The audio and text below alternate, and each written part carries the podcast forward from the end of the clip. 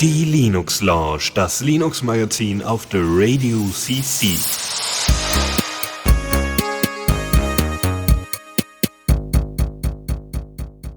Einen wunderschönen guten Abend hier zur Linux Lounge. Es ist wieder Montag oder sollte Montag sein. Dies ist hier nämlich eine Aufnahme ähm, aus zeitlichen Gründen. Ist aber nicht schlimm, ihr kriegt trotzdem die neuesten News aus der Linux Lounge, äh, aus dem Linux-Bereich. Und diesmal sogar mit einem Gast, nämlich Julian. Guten Abend. Guten Abend, Dennis. Äh, warum bist du eigentlich hier? Erzähl mal.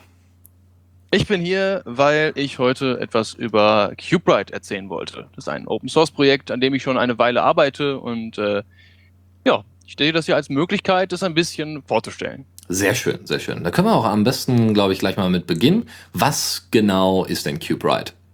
Ja, also CubeRite ist ein Open Source, äh, eine Open Source Implementierung äh, eines Minecraft Servers. Ne? Also man kennt das von Bucket oder äh, Spygod oder so, die, die ein bisschen sich damit auseinandersetzen, kennen das bestimmt. Das sind auch alles so Server, ähm, auch Open Source teilweise, Minecraft-Server. Nur ähm, das, was CubeRite jetzt da sehr wesentlich von abhebt, ist, dass er in C geschrieben ist und somit wesentlich äh, schneller ist und ähm, auch wesentlich RAM-schonender ist. Der Server ist groß, also zum großen Teil auf Performance, Konfigurierbarkeit und Erweiterbarkeit ausgelegt. Und diese Erweiterbarkeit wird erreicht dadurch, dass er eben eine sehr weit ausgedehnte Lua-API hat. Ja. Ja, und äh, Open Source Projekt bedeutet unter welcher Lizenz? Äh, unter Apache License 2.0. Sehr schön, sehr schön. So, und äh, der ganze Source Code liegt auf GitHub, den man dann erreichen kann. Genau. Und wenn irgendwelche Bugs auftauchen, was mache ich dann? Dann, ähm, ja, erstmal ist natürlich die Frage, wie findest du den Bug? Ne? Entweder du spielst selber oder ähm, du äh, debuggst das Programm, ne? das ist natürlich unterschiedlich.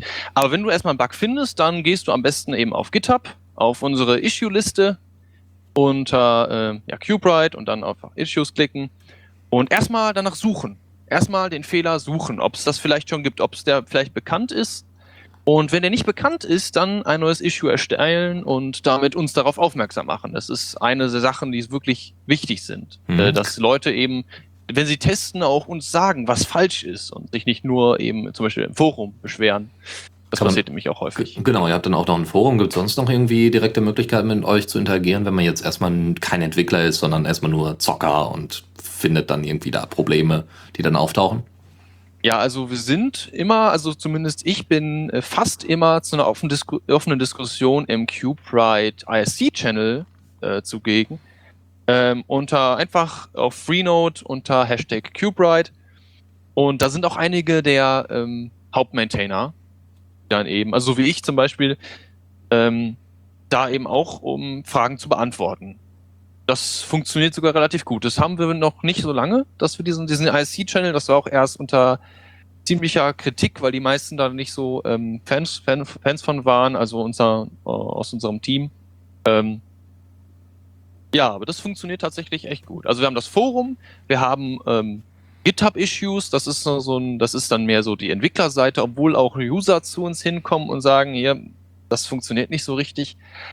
Ähm, für den sozusagen, wir nennen das immer so Live-Support, obwohl wir das ja eigentlich nicht haben, ist dann der IC da und ähm, das hm. ist, das sind so die Kommunikationsmöglichkeiten. Hm, also, wie seid ihr eigentlich auf die Idee gekommen? Weil du hattest ja gerade schon ein paar Vorteile aufgezeigt. Okay, RAM schon da, eine API und so weiter.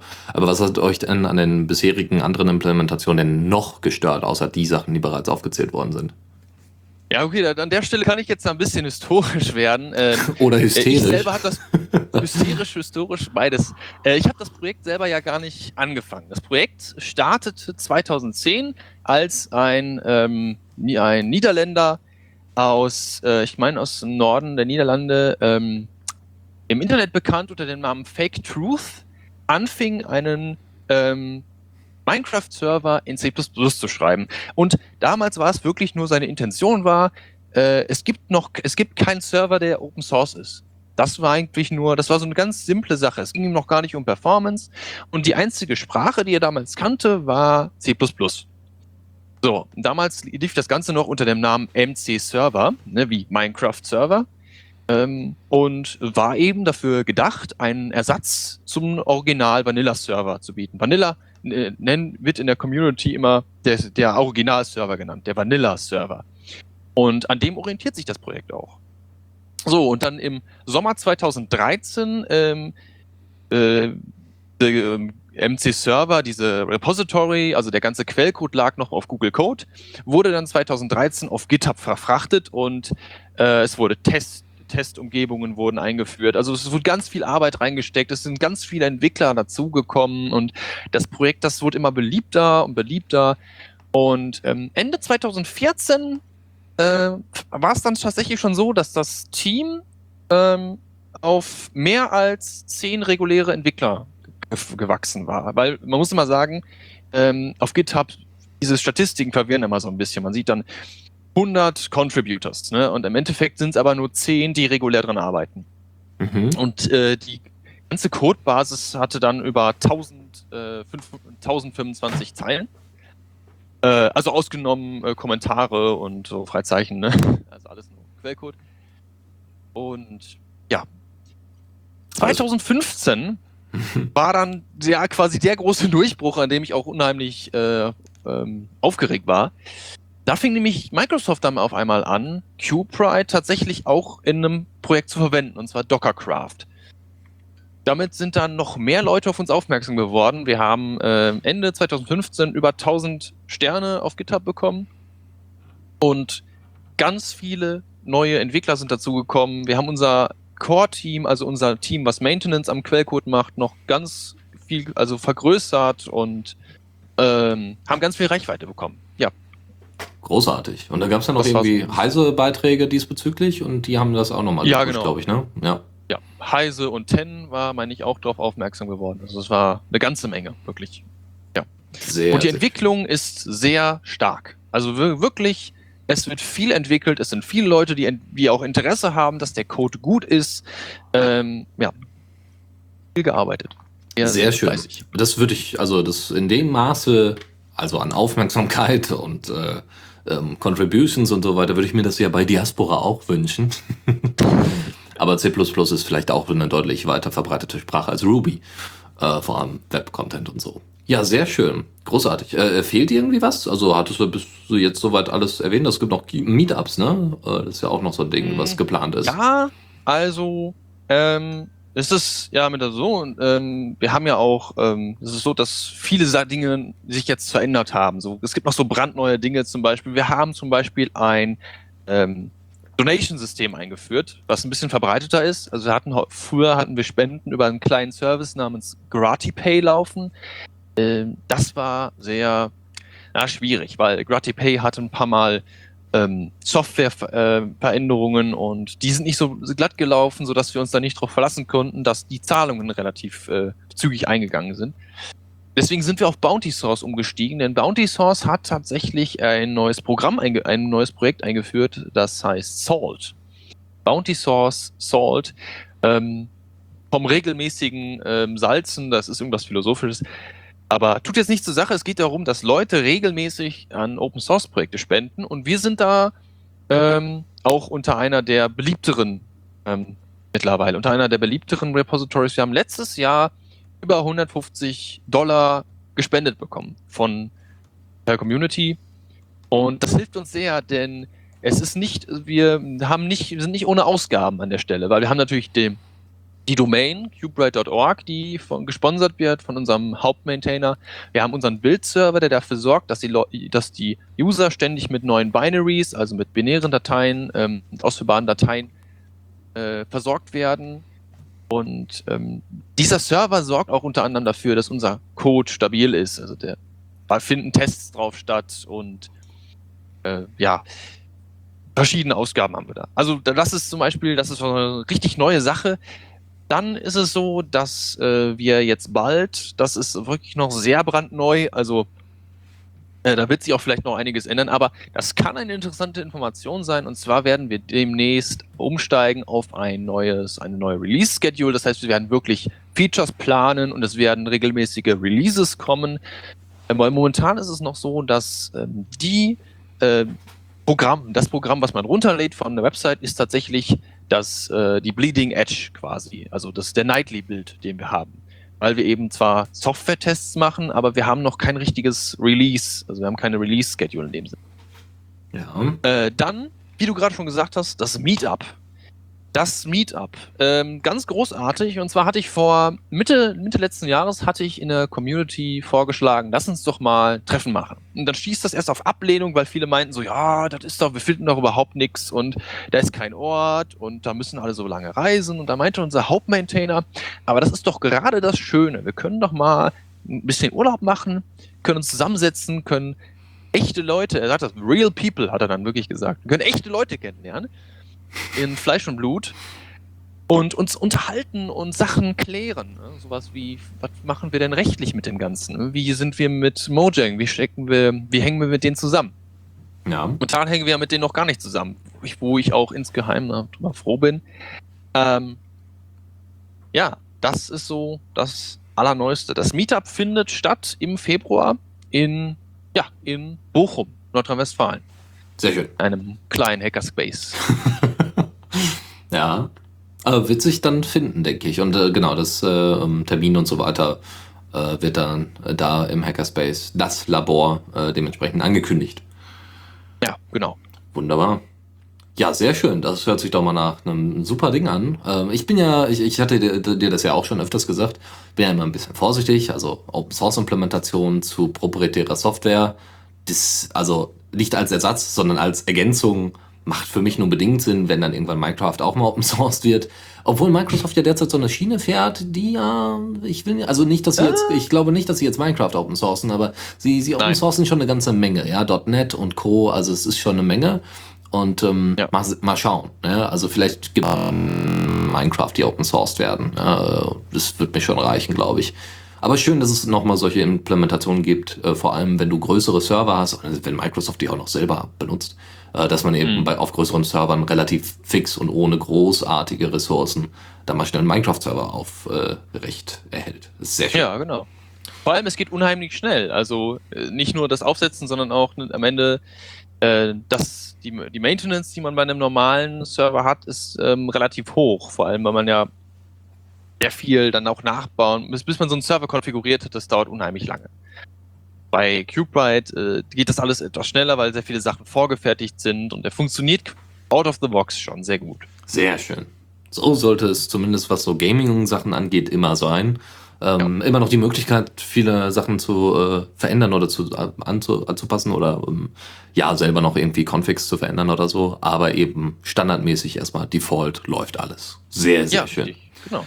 Ja. Wunderbar. Ja, aber wir werden dich jetzt nicht einfach entlassen. Also ich glaube, das war es ja erstmal diesbezüglich des Themas CubeRite. ja, das ist jetzt erstmal durch. Genau, wenn es noch irgendwelche Genau. Fragen gibt und so weiter, kann man sich ja an dich wenden, nämlich über den IAC unter anderem. Man findet Ja. dich dort unter dem Tag, Benutzernamen, Nickname. Äh, Swings Core. Alles klar. Das wird man wohl sehen. Ich denke auch. Gut. Ansonsten, äh, wer noch irgendwie sonst Bock hat, sich mit CubeRite zu beschäftigen, kann das dann auf den anständigen Webseiten. Wir werden das natürlich in den Show Notes verlinken. Und ansonsten, ja, äh, wünsche ich euch natürlich für euer Projekt noch viel Spaß. ähm, und danke. äh, also Erfolg hattet ihr ja jetzt erstmal schon. Also, dass Microsoft Ja, euch ja. verwendet. Hallo? Einiges. Sehr schön, Da ja. waren wir auch alle sehr aufgeregt. Großartig. Gut, dann würde ich sagen, äh, gehen wir zur nächsten Rubrik und äh, fangen an mit Neues aus dem Repo. Und da haben wir Releases, die sehr, sehr lange zurückliegen und jetzt endlich da sind. Also, beziehungsweise alte Releases, die sehr, sehr lange zurückgelegt haben. Also, Oh ja, oh ja. OpenShot 2.0 ist in der Beta-Version veröffentlicht worden, nach drei Jahren Entwicklung, äh, einer Crowdfunding-Kampagne mit 45.000 Dollar ähm, und noch Ankündigung, dass sie von GTK zu Qt wechseln wollen. Und das haben sie alles gemacht. Es ist sogar vier Jahre her, wie ich gerade lese. Ähm, sie haben Ja. PyQt 5, verwenden sie jetzt derzeit. Äh, wie gesagt, die Crowdfunding-Kampagne war ja übermäßig erfolgreich und deswegen waren alle ziemlich sauer, dass erstmal nichts veröffentlicht worden ist. Ähm, sie haben eine eigene Library jetzt entwickelt, die libopenshot, und äh, dort sind vor allem sehr, sehr viele Editierfunktionen drin in der Bibliothek. Ansonsten gibt es ein Demo-Video, was ihr euch angucken solltet, könnt, ähm, weil da noch mal ein bisschen klarer wird, wenn ihr alt, äh, also ein alter Nutzer von OpenShot seid und jetzt euch auf 2.0 freut, dann ist vielleicht der Blick da in die Demo äh, für euch nochmal ein bisschen augenöffnend. Äh, ansonsten gibt's noch so eine, so eine Liste, ähm, also Changelogs werden, werden dann wahrscheinlich erst dann released, wenn äh, die aus der Beta-Phase raus sind, weil es wird sicherlich noch äh, an vielen, vielen Ecken gefeilt. Mhm. Also guck dich das mal an und äh, bisher sieht das, glaube ich, ganz gut aus. Ich bin gerade nicht sicher, ähm, ah, du hattest ja mal ganz kurz geguckt, ob die ähm, eine PPA anbieten. Ne? Also äh, war da was? Ich glaube nicht. Ähm, eine PPA von OpenShot jetzt. Ja, ja. Ähm, ich bin mir da nicht sicher. Warte mal. Ähm, es gibt ja es auf ähm, dem Doch, doch, doch. Canonical angebotenen, müsste das, auf Launchpad müsste das eigentlich. Genau, das wird auch dort angeboten. Ich, ich, ich sehe es gerade, also die Beta wird tatsächlich schon angeboten. Sie sind jetzt in einer 2.04er Version derzeit. Großartig. Sehr, sehr schön. 14 Ja. Stunden her ist das, als sie das released haben. also es gibt schon wieder einige Sachen, die sie da rausgeworfen Ja. haben, beziehungsweise verbessert haben. Sehr schön. Also wie gesagt, da den Blick mal offen halten, weil ähm, wir haben ja so PTV, Caden Live ist bisher, wie gesagt, mein Favorit, den ich auch für die Arbeit nutze. Und äh, PTV ist halt so für mal schnell irgendwie Sachen zusammenbasteln und Musik drunter legen oder so. Und OpenShot soll vielleicht so ein Zwischending sein, obwohl äh, die ja jetzt auch nach und nach mit Effekten und so weiter reinkommen Ja. und sagen wir mal vom Aufbau auch nicht ganz unähnlich sind, was Caden Live angeht, aber noch mal deutlich schneller sein sollen. Ich bin, ich, ich bin einfach mal gespannt. Also OpenShot mal in der Vergangenheit verwendet? Ja, natürlich. Ich ähm, schneide quasi alle meine Videos mit OpenShot, wenn ich welche zu schneiden habe. Einfach weil es das erste Programm war, wo ich so gesagt habe, ja, das fühlt sich an wie ein nicht-linearer Videoeditor, wie sich der anfühlen fühlen sollte. Natürlich hatte der noch also ein, zwei Sachen, wo ich gesagt habe, das ist so, naja, hm, verwendungstechnisch nicht so schön gelöst, aber die haben, haben so viel, so viele schöne Sachen prophezeit äh, für Version 2.0. Ja.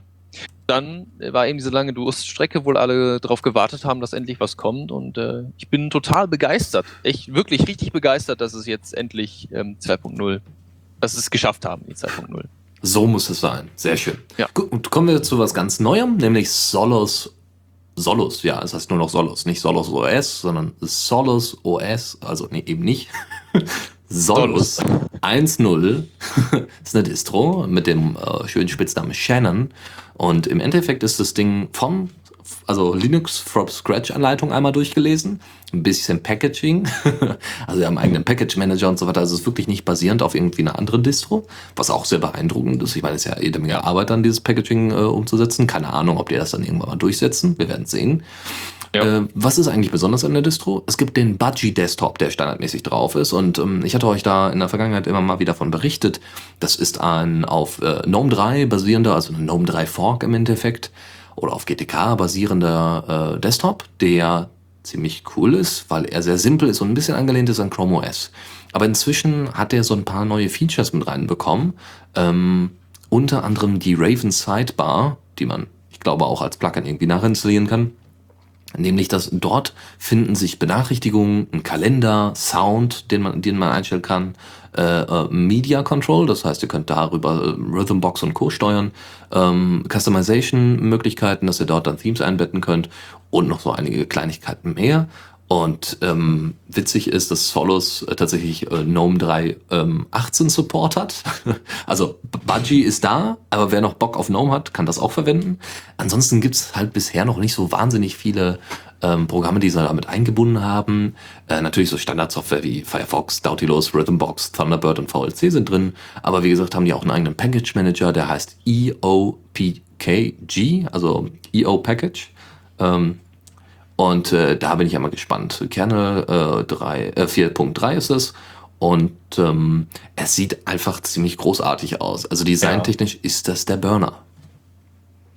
Ja, ich glaube auch, dass sie sich unheimlich viel Gedanken gemacht haben, wie du schon sagtest, äh, Customization. Die haben ganz viel Wert auf Customization gelegt und das, das zugänglich zu machen, dem Nutzer zugänglich zu machen. Also nicht nur die Möglichkeit, sondern auch den Zugang mehr an den Nutzer zu legen und weniger an den Entwickler, der ja im, Hintergrund arbeitet. Das finde ich auch, ist eine ganz wichtige Sache. Auf jeden Weil- Fall. Und es sieht einfach hübsch aus. Also das muss man einfach sagen, es sieht einfach hübsch aus und es lässt sich halt für auch für den Otto-Normalverbraucher durchaus bedienen, weil es hat jetzt nicht die große Feature-Menge, aber es, wie ihr schon gehört habt an der Raven Sidebar, da ist eine Menge möglich. Das ist das Schöne an Customization in jeglicher Form. Gut, apropos Customization, anpassen lässt sich auch ein sehr, sehr schönes Streaming- und Remix- und Mix-Programm grundsätzlich, nämlich Mix. Mix. Mix mit 3x ist äh, in der 2.0er-Version erschienen, ähnlich wie OpenShot. Wir haben lange drauf gewartet und dort lassen sich ähm, Skins äh, nun erstellen, die sich auch an die Auflösung des jeweiligen Bildschirms anpassen. Solltet ihr also irgendwann mal auf einem großen Fernseher Mixes veranstalten wollen, könnt ihr das jetzt tun, genauso wie auf eurem kleinen Mini-Netbook. Obwohl das, glaube ich, etwas langsamer sein wird. Aber gut, hm? funktioniert. Äh, was noch dabei ist, sind so Features jetzt in der 2.0er-Version wie Master Sync, wo es darum geht, dass ihr ähm, wenn ihr die Geschwindigkeit grundsätzlich von allen Tracks verändert, dass diese nicht aus der Reihe tanzen. Ja, also wenn ihr so vier, ihr habt so vier Standard-Tracks, dort packt ihr dann eben dementsprechend ein Beat oder was auch immer, äh, Melodie, Gesang und so weiter rein. Und äh, dann ähm, macht ihr das insgesamt schneller. Und äh, dabei kam es wohl in der Vergangenheit immer mal zu, dass, dass die aus dem Takt gefallen sind. Ja? Also dass sie äh, sich äh, nicht ordentlich verkleinert haben. Also in der Kürze. Also nicht ordentlich verkürzt haben, wenn ihr das schneller macht zum Beispiel. Und ja. das ist jetzt mit Master Sync äh, auf jeden Fall perfekt äh, umgesetzt worden, dass es dieses Feature gibt. Ja, das hatte ich tatsächlich auch schon mal. Also ich habe Mix auch früher mal verwendet und äh, gerade das mit den Skins, man musste immer für exakt seine Bildschirmgröße musste man den Skin runterladen. Das ist unheimlich lästig und wenn man dann vor allem zwischen verschiedenen Rechnern dann eben wechselt, wenn man, weiß ich nicht, eben in Hektik oder sowas ist, dann ist das alles nicht so schön. Und das ist aus dem Takt, dass, dass die äh, Sachen aus dem Takt gehen, das, hatte ich auch schon ein paar. Ah, okay. Ja, also wie gesagt, das äh, ist jetzt schön, dass, dass es jetzt so nach langer Zeit endlich drin ist. Ja. ja so. Endlich. Ansonsten gibt's noch ein paar andere freudige Sachen, wer ein bisschen, also lieber ein bisschen rumspielt, als jetzt wirklich ernsthafte Mixes zu machen. Der hat jetzt fünf neue Effekte und vier neue Equalizer-Plugins, die ihr verwenden könnt. Hm, das ist äh, sicherlich mal zum Testen und so weiter sehr, sehr gut. Ansonsten gibt es jetzt eine Musikstilerkennung, äh, die erkennt, ah, okay, das ist in der und der Farbe, also es wird dann in Farben angezeigt es gibt sowas ähnliches, glaube ich, als, äh, oder gab es mal als Rhythmbox oder Banshee-Plugin, wo dementsprechend in Farben die Stimmung des Titels angezeigt worden ist. Ist ziemlich cool, ist ein bisschen abgefreakt, aber ziemlich cool, weil darüber könnt ihr dann stärker über Farben ähm, euch orientieren, wenn ihr Musik zusammenmischt oder ineinander übergehen lasst. Ansonsten gibt es noch die sogenannten RGB Waveforms, das heißt, wenn ähm, zum Beispiel äh, quasi ein Schlagzeug-Solo mitten im Titel ist, wird das farbig markiert. Nicht, weil man, ähm, nicht weil hier jetzt ein komplizierter Algorithmus hintersteckt. Ah, okay, es ist jetzt ja ein, äh, das ist jetzt ein Schlagzeug-Solo, sondern weil die Ausschläge zu dem, in dem Bereich anders sind. Ja? Also da, da kann man das dann erkennen. Oder wenn es sehr leise ist, ja, also äh, oder oder gerade so ganz langsam irgendwie klassische Musik zu be äh, Beginn, so ein, so ein Geigen, so Streicher, ja, ähm, dann wird es farbig, kann das farbig anders angezeigt werden als der Rest, wenn dann irgendwie der Beat droppt oder so, keine Ahnung.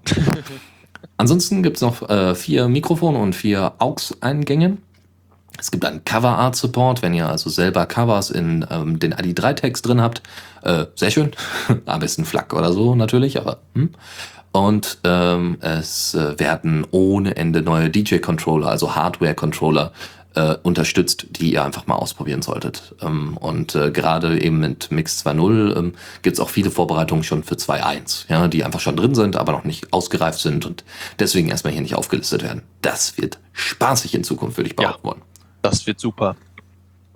Du hast es in der Vergangenheit auch benutzt, hast du gesagt? Ja, warum? Ja, ich habe auch selber, äh, einfach ganz viele Sachen haben einfach, ich bin ja relativ zügig auf Linux irgendwann umgestiegen und ganz viele Sachen haben einfach unter Linux nicht funktioniert. So wie jede DJ-Software. Jede. Ich dachte das jetzt nicht übertrieben, also wirklich, man hat wirklich Schwierigkeiten, offene oder also vernünftig laufende Software zu finden, was DJ, DJing angeht. Und vor allem, wenn man dann noch Hardware hat, weil man hat dann ja auch Hardware und auch, ne, die hat man ja nicht umsonst.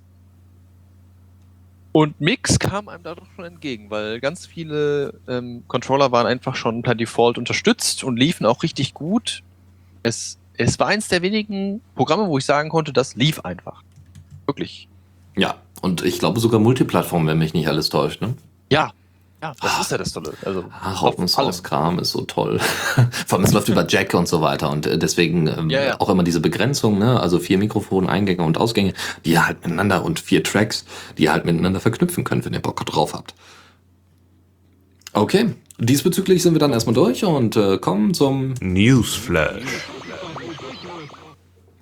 Und da hat äh, eine bestimmte Fa äh, Firma jetzt äh, Zahlen vorgelegt. Eine Firma, die mit Open Source viel Geld macht. Naja, nicht viel. Das haben sie schon gesagt, dass sie nicht allzu viel Gewinn gemacht haben, aber die jetzt äh, deutlich stärker bestimmte Open Source Projekte unterstützen, nämlich LibreOffice.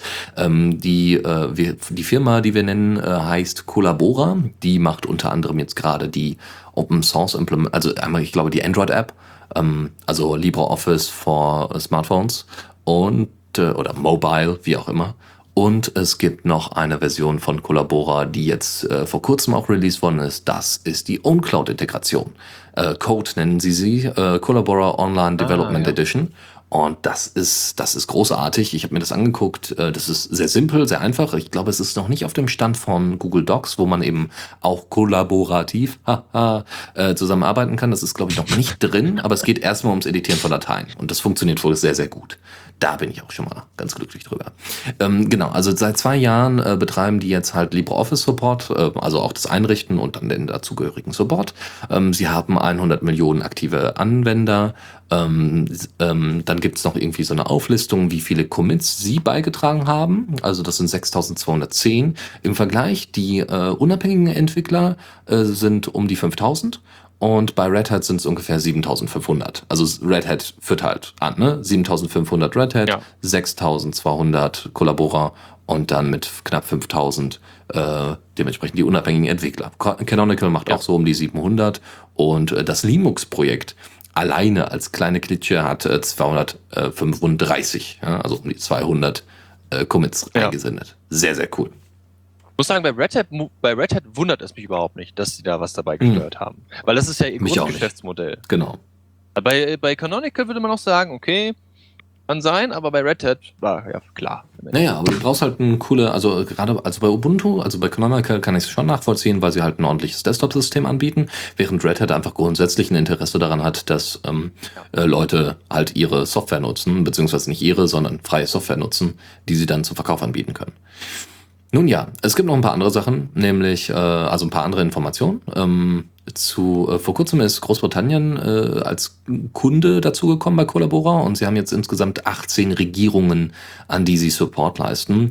Ähm, sie haben noch mal kommerziellen Support in 21 Ländern ähm, und ein Drittel von diesen Ländern äh, besetzt Collabora. So, ne? also grundsätzlich kommerzieller Support gibt's in 21 Ländern und nur ein Drittel davon, also nicht nur, sondern ein Drittel davon ist Collabora. Ja, Red Hat und so weiter macht natürlich noch andere Sachen. Ja. Ja, wie gesagt, das wäre jetzt eigentlich alles zu Collabora und das hört sich wahnsinnig gut an. Sie sagen halt, dass sie nicht so wahnsinnig viel Gewinn gemacht haben, was ja natürlich ein Ziel von einer Firma ist, aber grundsätzlich wie viel Arbeit die da reinstecken. Ne? Also, dass sie Ja. fast an Red Hat rankommen, was die Commits angeht, dass sie äh, jetzt, wie gesagt, diese beiden großen Projekte übernommen haben, äh, äh, einmal Code, Collabora Online Development Edition für die OwnCloud und äh, dann eben die Mobile-Version. Ich, ich, ich bin ganz, also ich Ja. mir kommen so ein bisschen die Tränen, muss ich sagen. Ich bin, bin nicht Das ist gerührt. großartig. Ist, ist wirklich klasse. Ja, also ich musste auch gerade heute wieder jemandem erzählen, äh, dass er nicht OpenOffice nutzen soll, sondern bitte LibreOffice, ähm, weil OpenOffice, diese Marke hat sich einfach eingebrannt bei den Leuten. Ne? Also das ist Ja. echt unfassbar. Nun ja, deswegen also Leuten weiterhin erzählen, LibreOffice ist, ist, ist the win, ja, weil auch die äh, Unterstützung für DocX-Files und so weiter deutlich besser geworden ist über die letzten Ja, Jahre. auf jeden Monate Fall. Nun ja, kommen wir zu anderen Sachen. Wenn man Sachen anzeigen möchte, also Daten anzeigen möchte, dann benutzt man meistens Graphen oder irgendwelche Plot-Tools. Da gibt's auch ein paar nicht so kommerzielle oder Sachen, die nicht so im Web rumlaufen. Die sind aber nicht so einfach zu nutzen. Ähm, und äh, es gibt Plotly.js, ähm, beziehungsweise Plotly. Ähm, das ist ein Webservice eigentlich. Der bietet halt genau das an. Ihr könnt Daten, Rohdaten, also Zahlen zum Beispiel, Zahlen rein, hochladen, dementsprechend ähm, diese Daten anzeigen lassen in 3D und keine Ahnung und ganz, ganz toll, ja, und ganz simpel einfach zu bedienen. Und die haben jetzt vor kurzem einen Teil ihrer Software Open Source unter MIT License, nämlich könnt ihr mit ein bisschen JSON diese Daten einspeisen und dann ähm, Graphen anzeigen. Also das ist bisher noch sehr, sehr kompliziert. Also was sie released haben, ist quasi die Core-Funktionalität, aber eben halt nicht das Interface, was nötig wäre, um das einfach einzubinden. Das heißt, Anzeige an sich funktioniert. Das heißt, es wird zum Beispiel kein jQuery verwendet, sondern SVGs und WebGL, was großartig ist. Er ist Ähm, auf jeden Fall schon ganz, äh, auf jeden Fall ziemlich weiter Fortschritt im Vergleich. Ja, besser als jQuery hat Flash. sich ja so eingebrannt. Ja. Äh, und genau, Flash und jQuery sind so die Sachen, die sich eingebrannt haben. Aber ich, ich, mich freut das immer wieder zu sehen, dass es wieder zu SVG und, J und WebGL zurückgeht. Das ist echt gut. Ja, auf jeden Fall. Und wie gesagt, also es funktioniert wohl sehr, sehr gut ähm, und äh, ist jetzt, wie gesagt, Open Source unter MIT-License.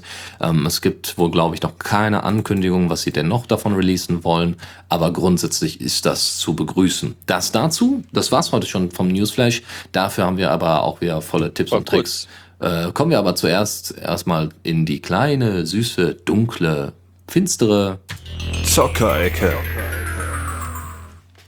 Und da haben wir ein bisschen mehr. Und zwar ein sehr, sehr kreatives Spiel, Windlands. Und ja, Windlands wird es wahrscheinlich heißen, nicht Windlands.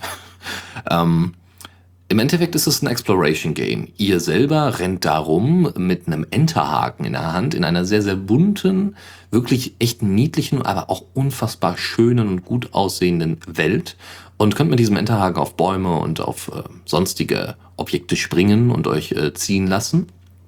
Und ähm, das Ding ist im Early Access, das heißt, es wird derzeit noch dran gebastelt. Und äh, das Ding ist eigentlich, also dieses Spiel, äh, Windlands, ist eigentlich dafür ausgelegt, als ähm, wahrscheinlich als Virtual Reality Game zu funktionieren. Das heißt, ihr setzt euch eine Brille auf und fangt dann an mit äh, Enterhaken auswerfen Puh, und lasst euch dann von dem Enterhaken ziehen und so ein Kram.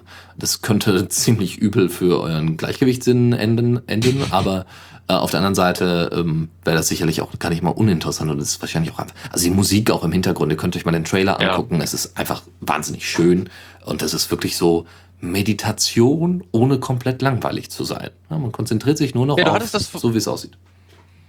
Du hattest es vorhin äh, verglichen, sehr schön mit einem Zen-Garten. Das ist unheimlich entspannt alles. Ja, Man schwebt so durch diese Welt und es ist alles so schön lockig und weiß. Das ist ja doch sehr entspannt.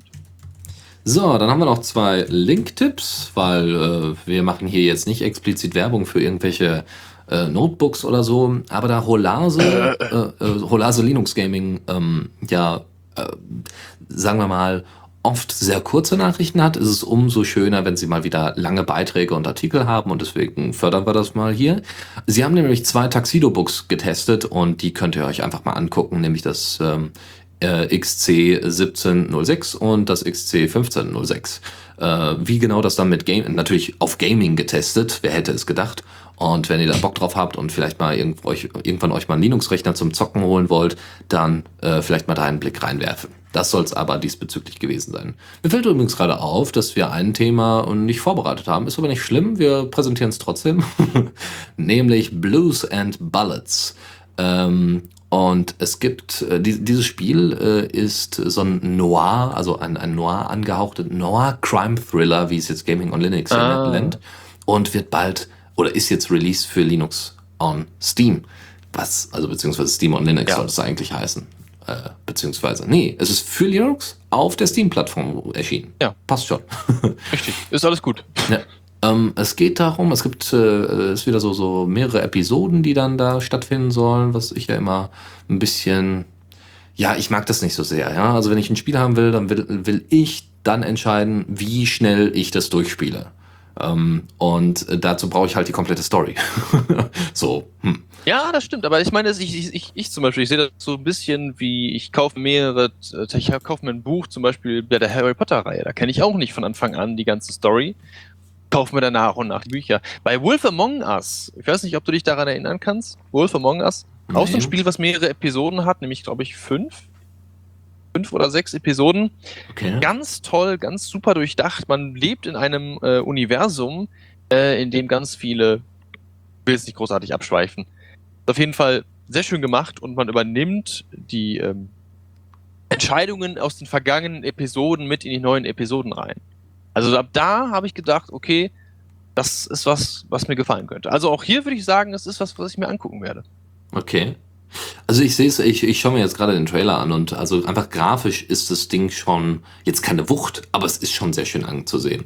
Das Ding ist, also vom Visual Design ist es halt wirklich schwarz-weiß und alles andere ist rot. Es erinnert so ein bisschen an die Sin City Verfilmung, ne? Oder Ja. grundsätzlich den, den Comic ja, der Comic ja auch. Und alles so, also man kann sich dann halt Objekte genauer angucken. Äh, es gibt auch zwischendurch mal Schusswechsel, die man hat. Das heißt, es ist durchaus Action geladen und ist nicht einfach nur, ich gehe jetzt mal da und dahin und erlebe jetzt dort ein kleines niedliches Adventure. Ähm, äh, auch die Animation, wie ich sie jetzt hier gerade sehe, das ist schon This town has become a jungle. Also es ist schon, also das sind so, gerade in großen Lettern stand das halt im Trailer. Ähm, ja, es ist ein, ja, ein Third-Person-Shooter und es sieht echt großartig aus und obwohl ich kein großer Fan normalerweise, also es hat natürlich auch so seine ähm, ja, Horror oder, oder ja, halt diese- Thriller-Elemente, die halt auch äh, teilweise Überschneidung beim Horror-Genre haben. Aber ich muss sagen, das, also ich glaube, ich werde mir das tatsächlich holen.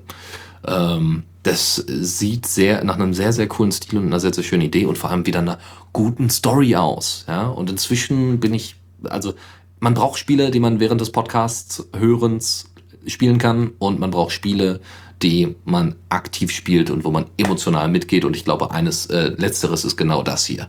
Ist genau äh, Bullet, äh, Blues and Bullets, also Blues and Bullets. So.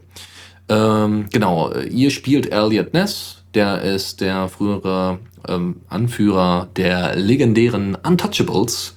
Und ähm, naja, jetzt äh, arbeitet er halt in einem Diner.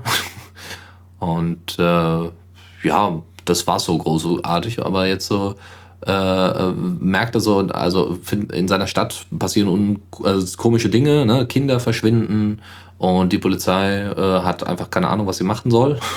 Und er selber fängt jetzt an, diese Kinder zu suchen.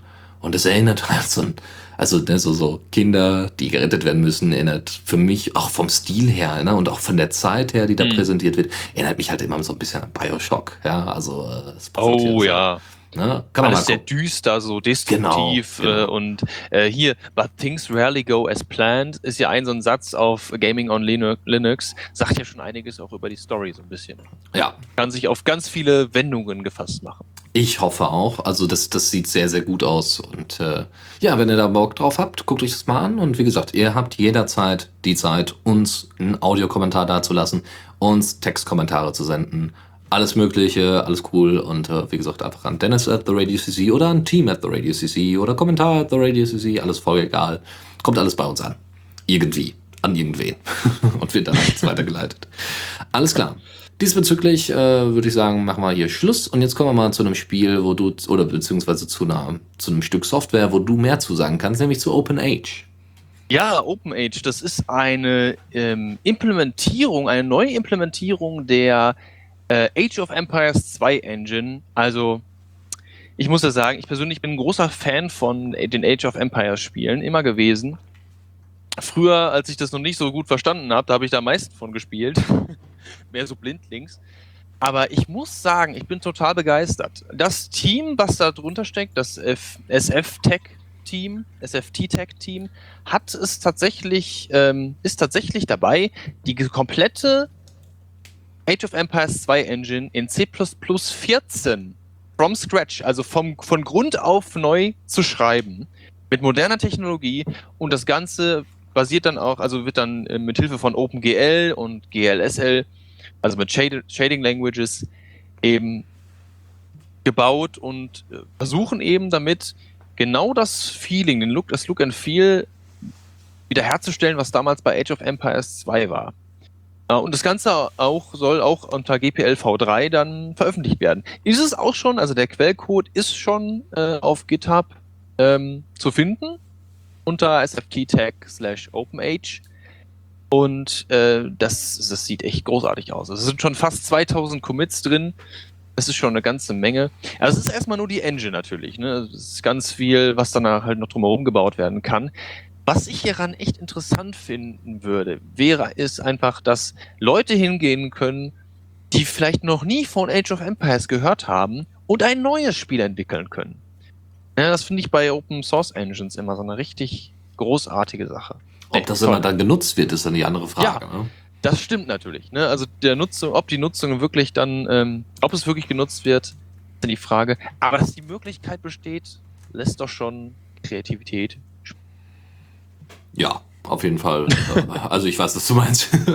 Ja, Ähm, okay. Ähm, die Überlegung ist so ein bisschen, also ich finde auch solche Open Source Implementationen immer ganz großartig, bin aber inzwischen auch immer ein bisschen vorsichtiger geworden, weil, ähm, also ich finde es zwar schön, dass die, dass die Jungs das machen, aber es ist so ähnlich wie bei CubeRite.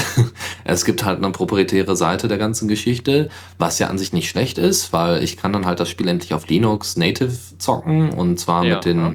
Informationen, die ich da habe. Das ist, glaube ich, schon ein bisschen besser. äh, Ja. Aber ähm, ja, es wäre halt schön, wenn äh, irgendwann mal so einzelne Publisher sagen so, fuck it, wir releasen das jetzt Open Source, so wie damals, glaube ich, bei Doom oder so.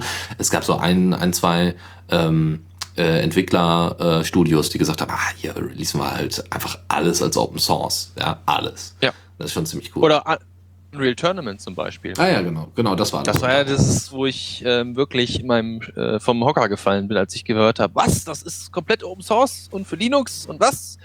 Ja, Gut, äh, wir, haben, wir haben ja, noch genau. einen Link-Tipp. Genau. ich habe noch einen Link-Tipp und zwar vor Jahren mal gefunden, die Linux Game Database. Zu finden unter lgdb.org.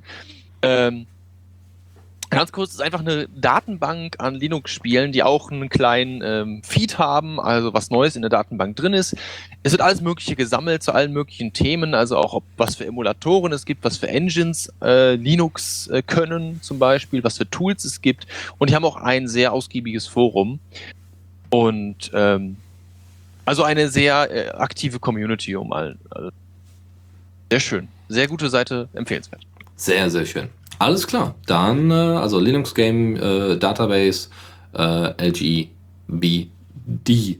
Nee, L- db, db, also L das steht hier. lgdb.org. genau, lgdb. Gut. Weiter geht's. Und zwar mit äh, eigentlich der Mehrzahl, aber wir haben jetzt leider wieder nur den äh, Einzahl, den Singular äh, äh, Jingle. Kommando der Woche. Es sind wieder Kommandos und zwar zwei, einmal Hex und einmal Pulse Audio CTL.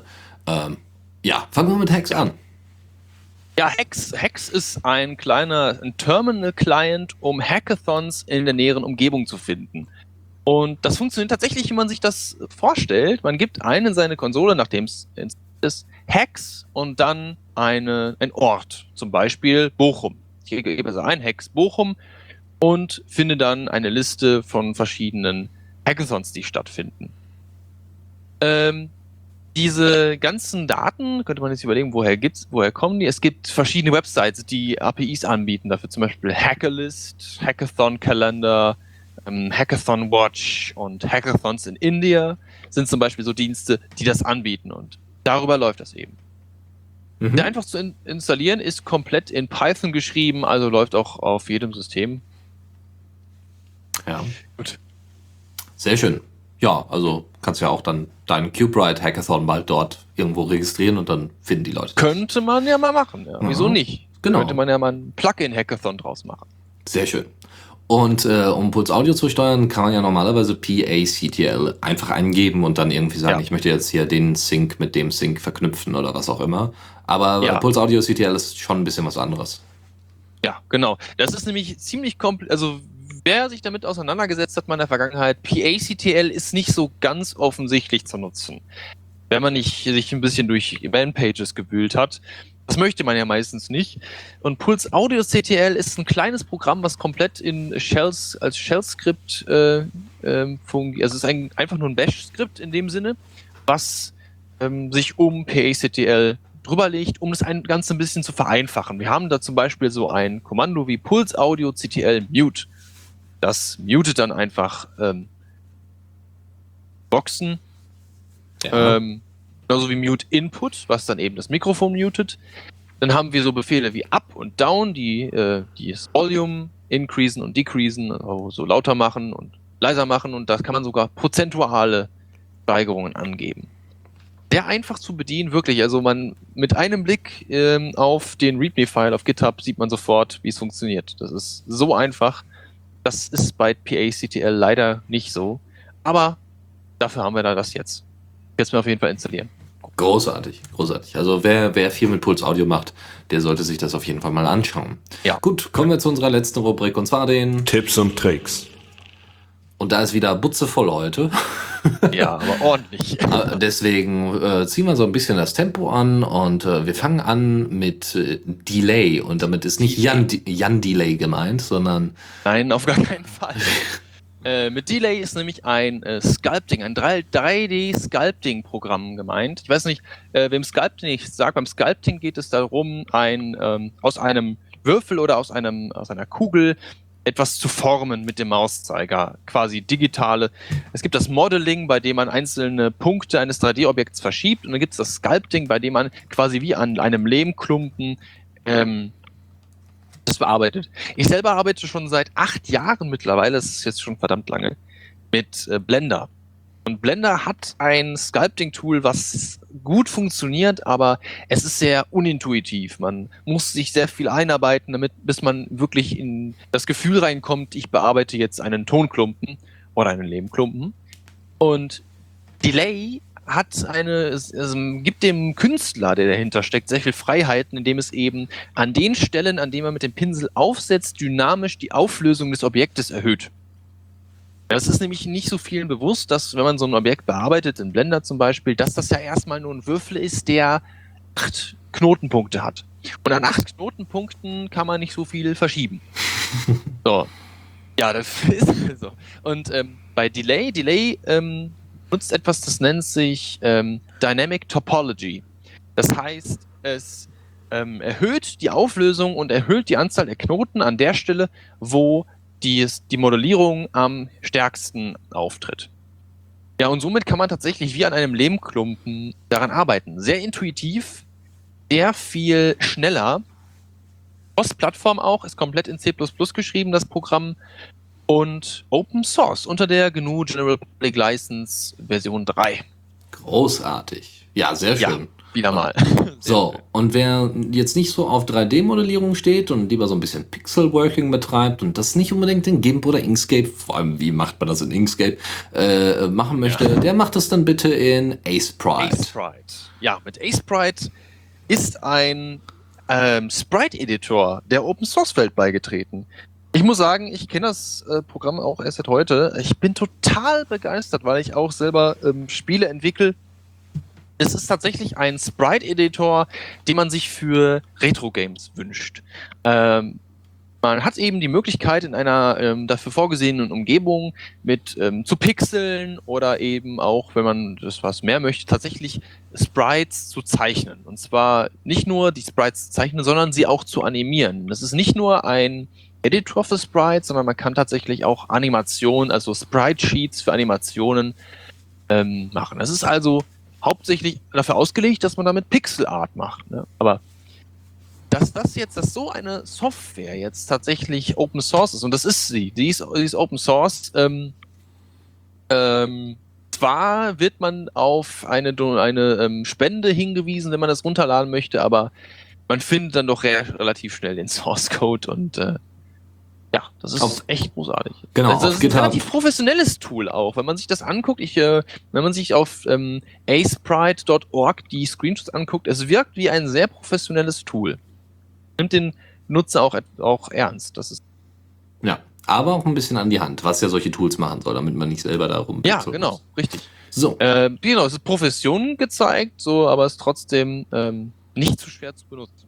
Du, du benutzt auf deinem, kommen wir zu einem nächsten Thema, äh, du benutzt auf deinem Handy äh, eine bestimmte Jabber-App, die heißt Ja, ähm, Conversation.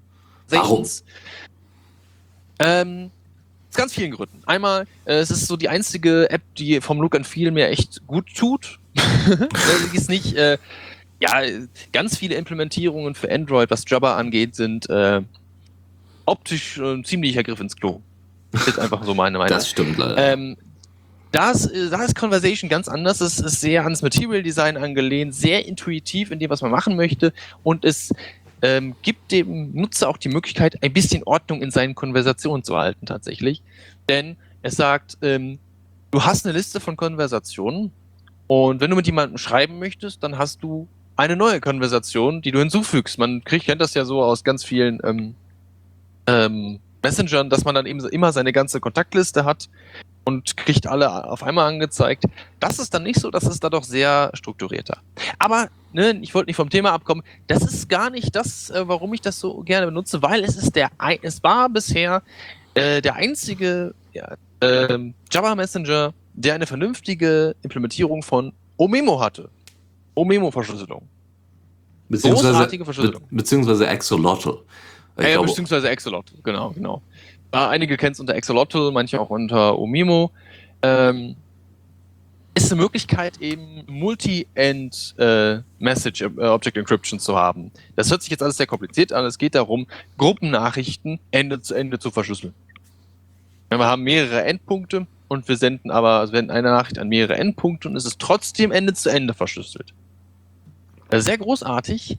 Aber jetzt, jetzt kommen wir tatsächlich auch auf den Desktop. Und zwar gibt es jetzt für Gajim, für den äh, XMPP Multi Multi-Messenger Gajim ein Plugin für Omemo, das wohl auch ziemlich groß entwickelt, also ziemlich gut entwickelt wird. Das wird sehr, sehr stark, also ich kenne das hier an GitHub, ich orientiere, orientiere mich viel an GitHub. Ähm, das wird sehr stark entwickelt, so wie, wie das hier aussieht. Und funktioniert auch sehr gut. Äh, du hattest das jetzt auch schon ausprobiert? Nee, ausprobiert hatte ich das noch nicht. Ich warte noch eigentlich nicht? darauf, dass die Implementation, die sie für Gargim haben, soweit ich weiß, hatten Gargim und Pigeon ja was miteinander zu tun. Hoffe ich mal, ja. dass irgendwann mal, äh, weiß ich nicht, zumindest eine Schnittstelle, also an die Schnittstelle von Pigeon das ganze Ding angepasst wird, damit man auch endlich OMemo quasi als neuen Standard einführen kann, damit ja. äh, endlich OTR verschwindet, weil ich ha oder sagen wir mal, ich bin ja gar nicht gegen OTR, das ist ja ganz toll und so, gar kein Ding. Ah?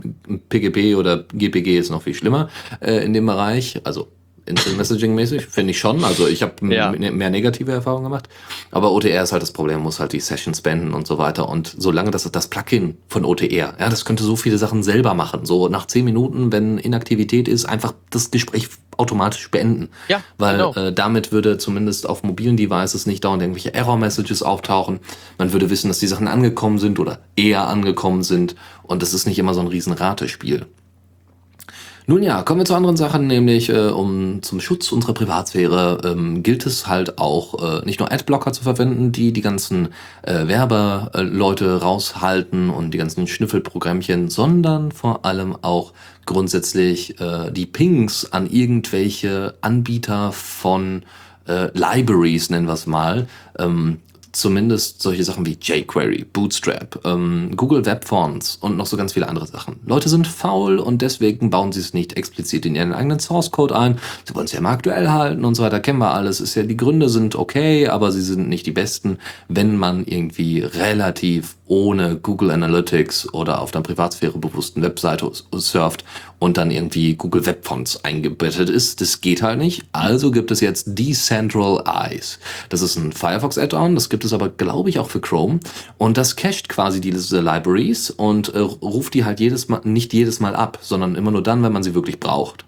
Also beziehungsweise dann, wenn sie mal geupdatet werden oder so, ja. Aber die meiste Zeit wird es einmal gezogen und so pingt halt nicht jedes Mal dein Browser, wenn du auf irgendeiner Webseite gehst, hey, ich brauche mal kurz hier Bootstrap. Alles klar, ich gebe dir Bootstrap. Das brauchst du nicht, sondern das ist einfach äh, lokal bei dir gecached im Browser. Und das ist ziemlich gut, weil ähm, Google kann nämlich dadurch, dass überall irgendwie Google Analytics drin ist und Google Web Fonts und Google Ads und äh, YouTube-Videos am besten eingebettet sind, könnte Google halt nachvollziehen, welche Webseiten du wann besucht hast ja, mit welcher IP-Adresse und so weiter, mit welchem Betriebssystem, welchem Browser und, und so weiter. Ihr wisst Bescheid. Und mit diesen Cache Libraries, wenn ihr eine Webseite habt, die jetzt nur Google Web Fonts integriert hat, weil sie zu blöd war, es einfach runterzuladen und bei sich ins Theme zu integrieren, dann könnt ihr das darüber machen. Vor allem bei Fonts, ne, da gibt's ja jetzt wirklich keine Errors, also ja. keine Fehler oder so. Ja, das kann ja natürlich mal vorkommen, aber wenn die Dinger online sind, dann sind die meistens auch vollständig. Ja. Naja, mhm. gut. Also bei, bei Bootstrap selbst da verstehe ich das nicht. naja, gut. Du hast mich überzeugt. Ich habe es jetzt gerade eben installiert. Sehr gut, sehr gut. Aber. ich, ich weiß, also ich bin mir noch nicht so ganz sicher, wie genau es funktioniert. Also ich sehe es noch nicht wirken, obwohl ich es installiert habe, so. Ähm, aber äh, das scheint schon ganz gut zu funktionieren. Ähm, schauen wir mal. Ich bin gespannt. Ah ja, genau, grundsätzlich Content Delivery Networks, ne? Die gibt's ja, ja. auch noch. Das ist auch noch so ein Problem. Gut, kommen wir zu was anderem. Wenn ich ein YouTube-Video mache, also einen, einen, einen Vortrag zum Beispiel generiere und das nicht auf YouTube stelle, wo dann die Thumbnails selber generiert werden, äh, mit welchem Tool könnte man denn selber solche Thumbnails generieren? Da gibt es zum Beispiel ScreenGen, jetzt akut. ähm, ist in Ubuntu schon mit drin. So wie das gerade aussieht, ist ein ganz ähm, vielseitiges äh, Tool, Command-Line-Tool, ähm, um von aus Videos Thumbnails zu generieren. Und da gibt es massig Optionen. Man kann Schatten einstellen, man kann sagen, von wann bis von wo bis wo er suchen soll nach einem geeigneten Thumbnail. Man kann, also man kann wirklich eine ganze Menge einstellen. Und ich glaube, das ist auch so, also Benutzbarkeit, Einfachheit ist nicht der, der Schwerpunkt dieses, dieses ähm, Tools. Es ist tatsächlich ähm, äh, schon etwas fortgeschritten. Ne? Es gibt ein ScreenGen, dann den ähm, Videofile, den man da eben hat und ein paar Parametern kann man dann schon ähm, ein Thumbnail generieren, aber so ganz so einfach sieht das momentan noch nicht aus.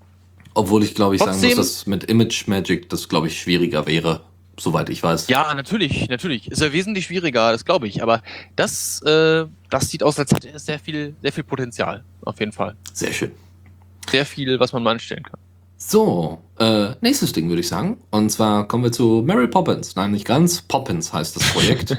ähm, es geht dort um ein Backup-Skript, das äh, basierend auf AirSync, SSH und noch so ein paar anderen Sachen äh, und in PHP geschrieben ist, witzigerweise, äh, euch ordentliche Backups macht von eurem BetaFS bzw. ZFS ähm, Filesystem. Was witzig ist, weil ZFS heißt ja Z-File-System. Ist egal. Also wenn ihr ein Dateisystem habt, was BetaFS oder ZFS ist, äh, formatiert habt, euren Server zum Beispiel, dann äh, könnt ihr damit äh, eure, ähm, eure Backups deutlich besser hinkriegen mit AirSync. Äh, einfach mal angucken, vielleicht passt's ja euch äh, direkt in Kram und äh, ähm, ist sicherlich für Leute, die jetzt äh, zum Beispiel mit äh, Ubuntu in Zukunft mehr hantieren, weil Ubuntu kriegt jetzt bald ZFS-Unterstützung oder in Zukunft mit äh, FreeBSD oder sowas äh, hantieren, weil die haben es schließlich entwickelt oder OpenBSD, ich weiß es leider nicht mehr. Eine BSD-Distro hat das mal eingebaut. Ich glaube, es war OpenBSD. Torrent Tunes ist ein anderes Projekt. Ähm, da geht es darum, das ist ein Webinterface, das kann man, kann das ist irgendwie Node.js-Kram und ist relativ einfach. Ihr könnt das theoretisch bei euch selber aufsetzen, könnt aber auch das Webinterface, was als Demo dasteht, äh, verwenden. Dort wird Music Streaming via Torrent angeboten. Das heißt, es sucht durch, durchsucht das Internet, findet irgendwo Torrents von irgendwelcher Musik und ähm, zieht sich dann genau diese Torrents und streamt es dann zu euch. Das Ding ist, es gibt ja in Deutschland diese Grauzone, dass Streaming durchaus erlaubt ist. Äh, nur eben das Hochladen oder Wiederhochladen und so weiter nicht so wirklich und noch so allerlei anderen Kram. Also es ist so eine gesetzliche Grauzone, ja. Und ähm, theoretisch, äh, es ist jetzt kein Aufruf, das mal zu nutzen, aber es, man kann es zumindest mal angucken, sich mal, auch, auch von der technologischen Sichtweise, wie man es hinkriegt. Torrenting zu betreiben und trotzdem Streaming anzubieten. Das ist sicherlich auch für andere Sachen sehr, sehr hilfreich. Man stelle sich allein mal einen Stream vor, ne? so wie BitTorrent Sync oder so. Nicht BitTorrent Sync, BitTorrent Stream heißt es, glaube ich, tatsächlich, äh, wo sowas ähnliches funktioniert. Ja? Über BitTorrent werden die Sachen zusammengepackt, äh, über Torrent dann verteilt und äh, ihr könnt euch dann einen Stream angucken. Und ich fände das zum Beispiel beim CCC, beim Congress sehr, sehr hilfreich, wenn ähm, ne, oh, ja. getorrent wird. Und nicht nur immer die komplette Datei, Alter. sondern gleich gestreamt. Da kann ich es mir gleich angucken. Ja. Nun, nun, gut, das dazu. Äh, ich so. mach da gleich mal weiter. Ja, bitte. Ich mach da gleich mal weiter mit Agendue. Das ist ein Gruppen, ja, ein, ein kleines Tool zum Verwalten von Gruppenprojekten. Und ähm, Gruppenprojekt in dem Fall kann ja alles Mögliche sein. Also man kann damit es funktioniert ungefähr wie eine Pinnwand bei Facebook. Also man hat ein großes Messageboard. Ja, wirklich, muss ja, kann man so sagen. Es hat, man hat ein großes Mes Messageboard und da kann viele Leute was draufschreiben. Ähm, ist aber nicht so wirr. Man kann tatsächlich auch, ähm, was man ja erwarten würde, individuelle Tasks verfassen und äh, zuweisen. Also ich habe jetzt weise die einen Task, Tasks, wie man es haben möchte. Und was auch noch sehr schön ist, es hat einen Statistikdienst eingebaut ja, man möchte ja so ein bisschen wissen, so ein bisschen den Überblick darüber behalten, was so passiert ist und wie viel man geschafft hat. Und das ist damit sehr. Das ist in komplett in JavaScript und HTML geschrieben, mit einem winzig kleinen, winzig, winzig kleinen Backend, wirklich. Das ist Quellcode. In Objective-C, Java, Ruby. Ähm, hört sich sehr bunt gemischt an. Ist es. Ähm, ja, doch, wirklich. Es hört sich wirklich gut an. Ich werde es auf jeden Fall mal benutzen, weil es ja eine ganze Menge Sachen gibt, die man so über solche Software äh, managen kann. Und Open Project ist eine Software, wo ich sagen, äh, wo ich sagen muss, das ist ein bisschen zu äh, konservativ gebaut. das, ja, doch, wirklich. Es ist sehr streng an Richtlinien der Softwareentwicklung. Wenn ich aber Projekte habe, das kann ja wirklich alles Mögliche sein. So, wir reinigen den Stadtpark oder so. Genau. Jedenfalls, also für Vereine ist das super, ne? Also ja, für Vereine, genau. Angelverein, ich muss jetzt mal hier äh, alle Boote sauber machen und äh, weiß ich nicht, äh, die Trophäen irgendwie noch putzen und keine Ahnung. Und das wird dann als Aufgabe einfach an die Leute verteilt, äh, in einem Kalender angezeigt. Das ist ziemlich cool, ja. ja. So, dann haben wir noch äh, zum Schluss drei Link-Tipps und zwar in ja. ganz kurz. Ja, also kannst ruhig anfangen. Also ja gut, äh, gut. Ja, einmal PDF, einmal ein kleiner Link ähm, äh, von Make Use of. Ist eine Seite, die man häufiger hört, wenn es so um ähm, gute Software ähm, geht, die aber irgendwie im Untergrund versinkt. Und Make Use of holt das dann irgendwo aus der äh, Senke raus. Unter anderem hat dieser Link hier eben fünf ähm, einfache Wege gefunden, um PDF-Dokumente zu bearbeiten. Es sind äh, dieser ähm, Make Use of stellt da in diesem Artikel fünf Programme vor, fünf Software-Elemente, mit denen man PDFs äh, bearbeiten kann. Und da sind das sind ähm, auch überraschende Sachen dabei. Wir haben hier so ein PDF-Studio und Master-PDF, aber auch mit Calibre und LibreOffice ist es möglich, PDFs zu bearbeiten. Das war, war mir überhaupt nicht bewusst. Ähm, Scribus ist auch dabei, aber was mich wirklich, und Dennis glaube ich, habe ich, glaube ich auch, verwundert hat, ist GIMP. Mit GIMP ist es möglich, PDFs zu bearbeiten. Wenn auch nicht wohl besonders schön. Also zumindest sah uns das nicht besonders hübsch aus. Aber nee, ja, das ist möglich. Aber, aber wie gesagt, das ist möglich. aber jetzt, genau, wer da mal Interesse dran hat, wie man PDFs so editiert, der kann sich das dann genauer anschauen, wie genau das dann funktioniert mit den einzelnen Tools, die aufgelistet sind. Äh, kommen wir zu einer anderen Sache, weil ich die jetzt so toll fand, stelle ich die mal ganz kurz vor. Ähm, man kann seine WLAN-Infos vom Network Manager, das heißt, ich habe jetzt mich irgendwo eingeloggt bei mir im WLAN mit Passwort und allem drum und dran, am besten noch mit, ja, also mit Passwort. Und äh, ich will das jetzt mal schnell aufs Handy kriegen und nicht alles abtippen, das lange, lange Passwort. Äh, dann kann ich das als QR-Code einfach ausgeben lassen und dann einfach einscannen und das geht total einfach. Das wird dann da beschrieben, wie genau das funktioniert. Das ist total geil. Und äh, ja. genau das, sowas braucht man dann gerade so für mobile Endgeräte, so auch für ein Tablet und so. Andere Geschichte. Und das ist wirklich nur ein kleines Skript. Ja, das genau. Ist ein ganz kleines Skript, nämlich schnell. Genau. Und dann noch, eine, noch einen letzten Link-Tipp. Wenn ihr in Zukunft ein Open-Source-Projekt starten wolltet, dann ähm, passt doch mal bitte auf, dass da auch Neulinge dran teilnehmen können. Ja, so wie bei CubeRite, wo es jetzt so viele Leute sind, dass man gar keine Übersicht mehr hat, wer es macht. Aber Ja, nee. doch schon. Ja, ja, ich denke auch, ne? Aber trotzdem, äh, es gibt ja so, so äh, Woman Outreach Program von, von GNOME oder von, von Rail, Rails Girls und so weiter. Bei Diaspora war es ja auch so. Ähm, und da äh, gibt es halt so eine Art Anleitung, jetzt nicht speziell für Frauen, sondern grundsätzlich, wie man für Anfänger seine eigenen Softwareprojekte besser darstellt, damit auch vielleicht mehr Leute anfangen zu programmieren und sich zu verbessern und dann bei euch einsteigen und euer Projekt voranbringen. Ja, ihr könnt ja eure äh, Leute selber teilweise ausbilden, auch wenn es nicht so einfach oder auch deut äh, deutlich mehr Zeit erstmal kostet, aber vielleicht bleiben die dann deutlich länger beim Projekt. Wäre ja auch schön. Das dazu. So, damit sind wir durch. Es äh, war eine prall gefüllte Sendung, hat viel, viel Spaß gemacht, fand ich. Julian, vielen, vielen Dank. Ja, bitteschön. Hat mir auch sehr viel Spaß gemacht. Ich denke, das wird nicht das letzte Mal sein, dass du hier auftauchst. Einfach so. Ja, also wenn du, also du, ich sag das natürlich auch an dich und, äh, und die Hörer, äh, wenn jemand ähm, Themen hat, die er auch ein bisschen länger ausführen möchte, Projekte, die er vorstellen möchte, in denen er Teil selber ist, äh, dann kann er einfach hier vorbeikommen, mir eine Mail schicken und dann kommt er hier mal in die Sendung im besten Falle. Und äh, das kann sehr, sehr witzig werden, denke ich zumindest. So wie heute auch. ja, genau, genau. So wie heute zum Beispiel. Gut, dann äh, wünschen wir ja. euch noch eine schöne Woche. Lasst es euch gut gehen. Wir hören uns das nächste Mal im Februar wieder. Und äh, ansonsten kriegt ihr natürlich Shownotes und Co. sofort äh, auf die Ohren. Alles klar? Bis die Tage. Tschüss. Ciao, ciao.